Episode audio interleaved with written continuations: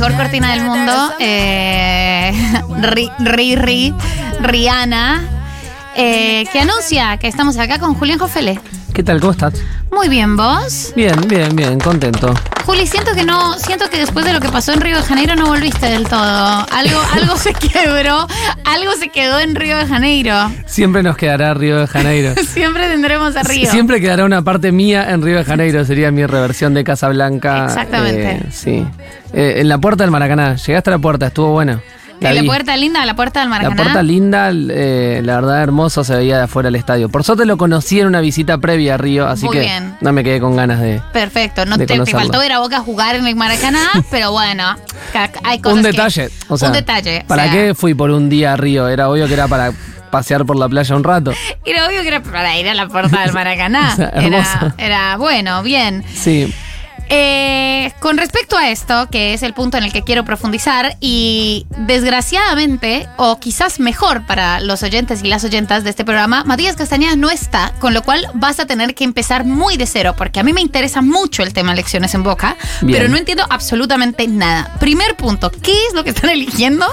Eh, ¿Cuándo se elige y cómo se elige? Bien, perfecto. Yo quería decir que en verdad eh, tenía intención de que hablemos un rato del balotaje, pero la elección de Boca y el cierre de listas de ayer fue una cosa que incide directamente en la política nacional y que entra en agenda porque se va a votar presidente del Club Atlético Boca Juniors Ok. el día 2 de diciembre. Ah, bien, perfecto. O ya sea, dentro de muy semanas, prontito. sí. Y todas las fuerzas políticas nacionales se posicionaron alrededor de esta elección. Por supuesto, porque además, Nadie quedó afuera. si lo pensamos en unos términos macro, eh, no hace falta decir para Argentina el fútbol es muy importante, sino eh, que el, uno de los enemigos más poderosos de Mauricio Macri, o sea, al, al decir poderoso me refiero a personas capaces de disputarle a Mauricio Macri, podrían ser Cristina Fernández de Kirchner, Sergio Tomás Massa y Juan Román Riquelme. Me parece que no hay muchos más actores eh, en ese nivel de, de poder y enemistad con el expresidente Mauricio Macri, con lo cual lo que se juega es muchísimo. Entonces, ¿qué tenemos en estas elecciones? Bueno, para ponerlo un poco en contexto, eh, Macri estuvo eh, 16 años en Boca eh, a través de sus distintas eh, variantes y, y seguidores, desde el año 95 que se presentó hasta el año 2019, en el cual Román Riquelme decidió apoyar a Jorge Amorameal, que había sido un integrante anterior de una de las gestiones de Macri en un rol menor. En un momento quedó como presidente a cargo por el fallecimiento de otro presidente.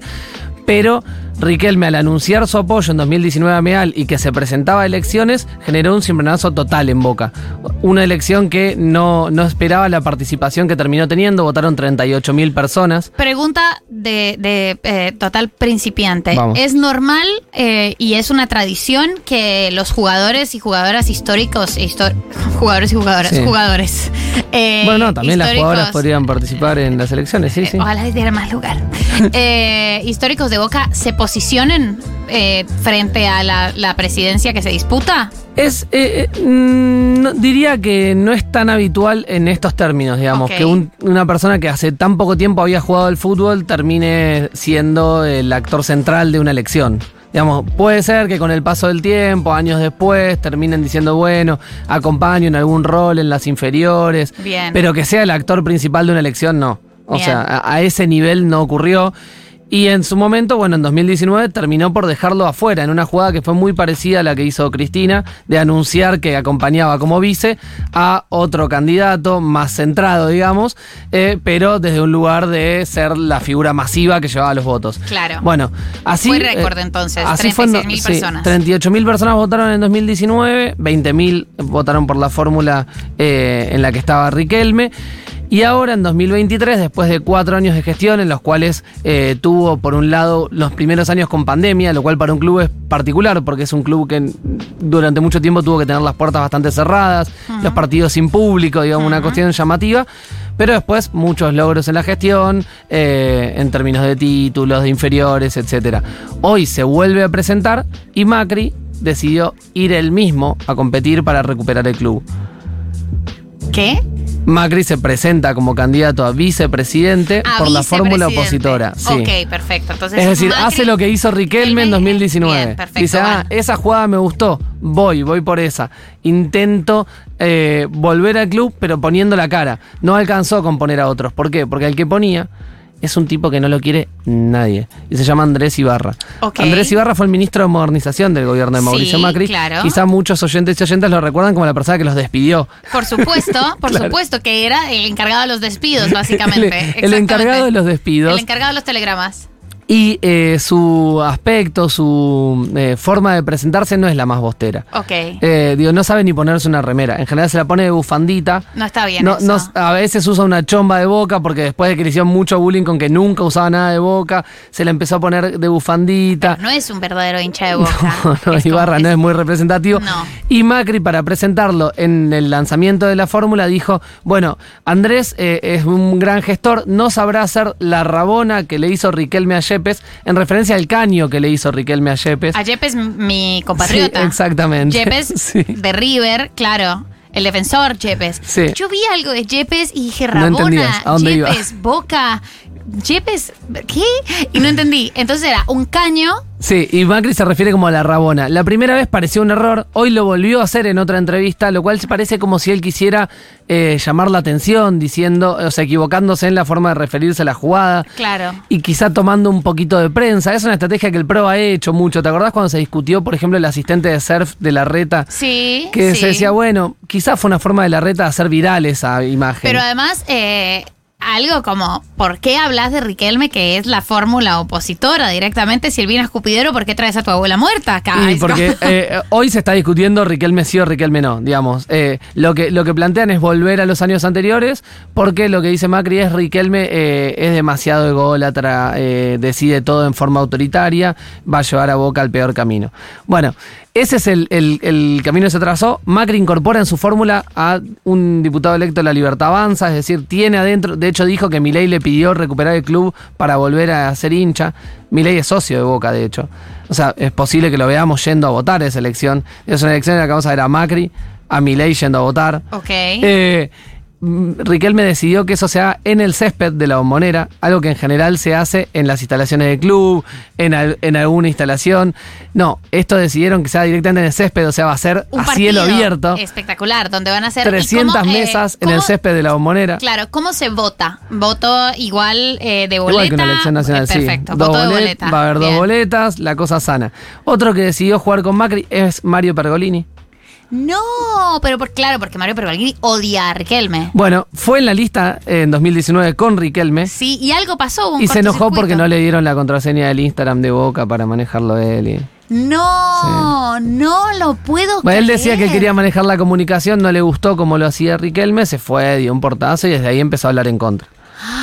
¿Y vos cómo la ves, la, la situación? Bueno, la veo eh, bien, bien. Creo que la cantidad de gente que movilizó Riquelme en la elección anterior puede eh, ser nuevamente eh, lo que termine desnivelando, eh, llevar más gente a votar de la que pueda mover el macrismo, aún con todo el padrón, digamos. Eh, porque es un día que no se juega.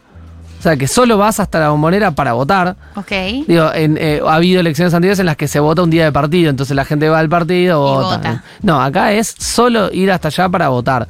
Y creo que eso, ese amor, esa pasión de movilizarte para. Porque capaz no vivís cerca, no es como una elección nacional que la que escuela está cerca de tu casa. Acá Capaz tenés que viajar. Claro, solo Eh, podés llegar a la bombonera. Exacto. Eh, y eh, eso creo que lo moviliza mucho más el amor por Román que el, que el odio por Román, digamos, del macrismo. Pero hay una facción que odie a Román, Yo digo, creo dentro de que- la hinchada, o sea, además de los empresarios, ponele, Pergolini, eh, hay una hay, hay odio hacia Román. No hacia su figura, pero sí eh, a lo que representa, digamos. Es, es el votante macrista convencido de que la, la- de, de acompañar al macrismo y en contra de todo populismo. Y le hicieron creer que Riquelme es populismo, que Riquelme es lo mismo.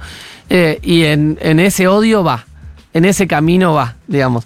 Eh, la fórmula de Riquelme tiene, por ejemplo, eh, en términos de apertura eh, política, a Hipólito Nosiglia, de, del Cotino Siglia, digamos, hijo del Cotino Siglia. Ok. Es decir, tiene también su apertura con algunas figuras que, por ejemplo, radicales. hoy en, el, eh, hoy en la estructura nacional funciona igual. Digamos, eh, Cotino Siglia salió hace un par de días a hablar Ah, de la dictadura, sí, de, bueno, sugerir algún apoyo a Massa o al menos un no a mi ley. Entonces, es, esas dos fuerzas están eh, armando de la misma forma. Se vota el 19 por un lado en la elección nacional y el 2 de diciembre en Boca, en una continuidad de esa elección, te diría. Y para Macri, eh, de perder estas elecciones, ¿hacia dónde va Macri? Porque lo que se especula es que quería ir directamente a la AFA, a la FIFA, no. A la no, FIFA, a la exactamente, FIFA. sí. O sea, a Macri lo que le sirve es tener la plataforma de ser un dirigente importante, es decir, vicepresidente en uno de los clubes más grandes de Argentina, eh, para a partir de ahí poder pararse en la discusión de ser presidente de la FIFA. Ok. Eso es lo que a él le interesa, digamos. Y podría ser su escape si las cosas acá no le salen como quiere. La Entonces FIFA tiene la, la doble jugada, Macri. Claro. eh, la FIFA, ahora el presidente es Gianni Infantino. Sí. ¿Cada cuánto religio? ¿Cómo es la reelección? eh, ¿Cómo es la elección de la FIFA? Bueno, esa es una rosca ya mundial, Claro, digamos. esa es una rosca En- internacional. Exactamente, en la que tenés que hablar con federaciones de todo el mundo, en la cual los votos de todos los continentes valen. Entonces, capaz hay espacios como, por ejemplo, decir, el fútbol europeo, que es el que mejor se posiciona en términos de ventas, etcétera. Tiene quizás los mismos votos que el fútbol africano, que el- lo que pueda aportar eh, Asia. Entonces, ahí tenés que hacer una rosca más mundial. Pero Macri está metido ya ahí Sí. porque está eh, en, en un cargo oficialmente. Entonces creo que eh, es, es una rosca que él ve posible.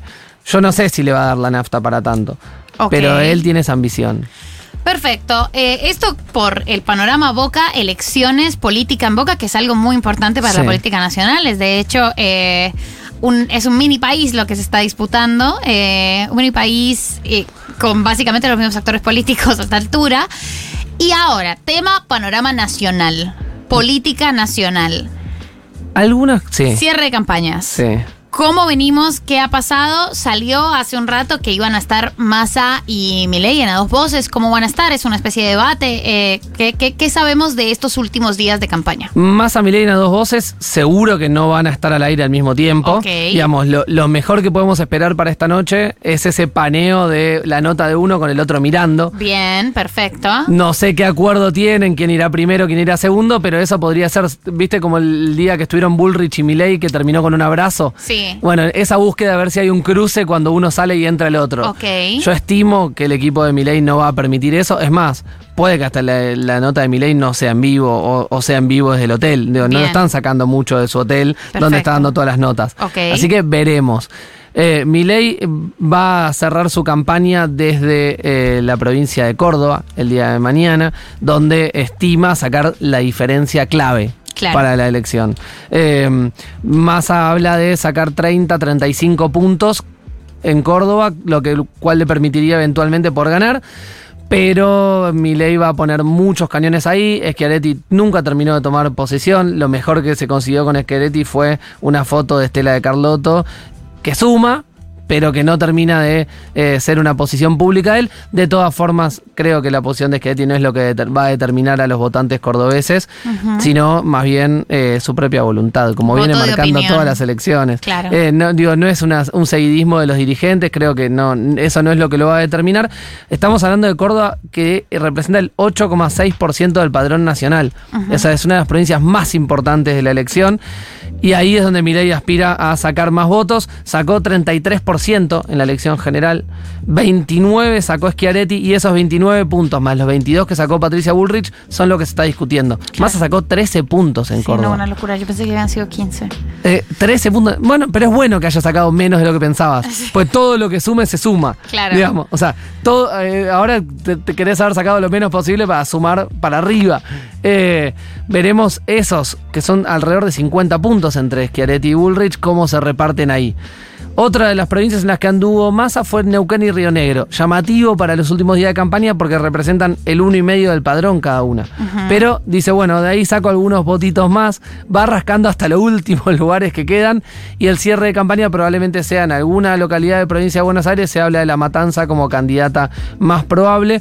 La posibilidad de ampliar la diferencia en provincia de Buenos Aires es la clave a la que apunta Massa, digamos. Así como Milei entiende que en Córdoba puede sacar la diferencia sustancial, Massa tiene que apuntar a la provincia de Buenos Aires donde no llegó al 50% de votos, sacó el 40 y pico por ciento. Claro, pero es, y, y fue una muy buena elección Sí. en la provincia de Buenos Aires. O sea, no sé, no sé cuánto más queda para rascar. La elección pero- fue muy buena, pero Sí. si vos pensás cuánto sacaron entre Bullrich y Milei, sacaron el 50% de los votos en la provincia de Buenos Claro. Aires. Entonces, si eso se repite, terminaste empatando en la provincia. Vos tenés que lograr que muchos de esos votantes de Bullrich pasen a votarte, dar vuelta a todos los que puedas de mi ley y lograr que vote más gente de la que votó en todos los distritos donde te va bien. Porque si no, eso que fue una buena elección en las generales puede terminar en un empate en, la, en la elección eh, de balotaje. Se hablaba mucho también de la provincia de Santa Fe eh, como punto neurálgico. ¿Cómo, cómo, estás, ¿Cómo está en este momento? Bueno, Santa Fe es el 8% del padrón. Está Javier Milei el día de hoy allá. Estuvo eh, recorriendo Rosario, apuntando fuertemente al tema seguridad, narcotráfico, cosa que en el debate hizo muy mal. Digo, terminó diciendo, bueno, vos sabés más que yo. Ni idea. Eh, de una. ni idea. me encantó lo tuyo. No, no sé, estoy re loco. Sí, total, total. Me encantó lo tuyo. Fue realmente Rudy de Giuliani.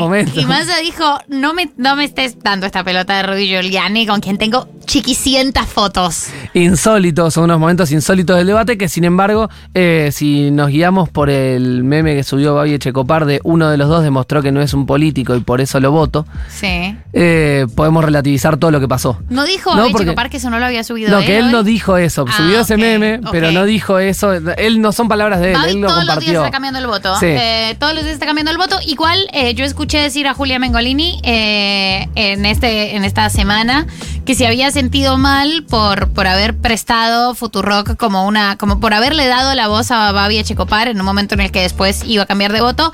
Y yo estoy en desacuerdo. A mí me parece que incluso si va, incluso si no va a votar a masa, no está mal hablar con, con gente que va a votar distinto. A mí me, parece que, fue, que sigue siendo un buen gesto y que fue un gesto supremamente interesante eh, para esta radio. Yo lo, lo banco. banco, incluso aunque vos no, banco, Julia, vos no te bancás, pero yo te banco. Obvio que sí, además eh, creo que, fue interesante ver cómo una persona humanamente podía tener ese cambio de posición, después terminó siendo medio un blef, pero es interesante ver esa línea, ¿no? Decir, bueno, por más que nos pareció que el debate estaba totalmente terminado para un lado, después también hay una línea que dice, no, bueno, me gusta que no es político y que no sabe. Entonces ahí relativizamos la todo. bajísima, total. él, no sabe mentir. Y es, muy, es muy curioso lo que está haciendo la Nación Más, eh, que verdaderamente se ha puesto la campaña de Milei al hombro. Eh, por tratar de decir lo que quiso decir Milei y no pudo, de alguna manera, que es eh, algo muy absurdo.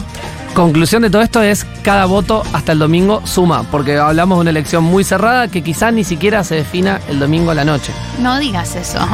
Puede que se termine definiendo en los días posteriores en el escrutinio definitivo. Es una opción.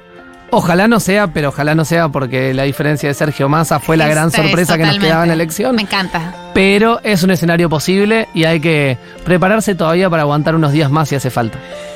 Perfecto, Juli Hoffel, espectacular toda la explicación sobre Boque y toda la explicación sobre estos cierres de campaña. Un programa grandioso. Eh, ahora siguen Nos Sumamos Uno con Andy Chango, por supuesto, y Tomás Quintín Palma, que hacen este programón todos los miércoles después de nosotros. Estuvieron en la producción Agustina Fernández Maldonado, Julián Ingrata y en los controles Pau Artiuk. Muchas gracias a todos y todas del otro lado. Nos vemos mañana.